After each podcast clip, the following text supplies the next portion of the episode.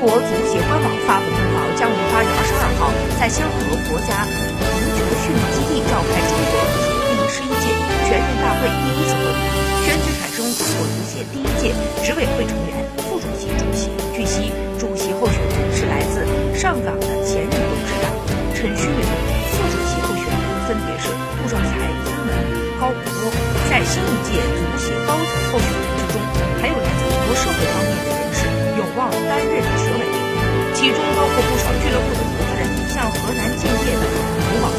北京中赫国安的周金辉等都有可能担任执委。不过，据了解，广州恒大的许家印、广州富力的张力等投资人婉拒了执委的职务，新的足协秘书长将由前 IMG 高管刘毅担任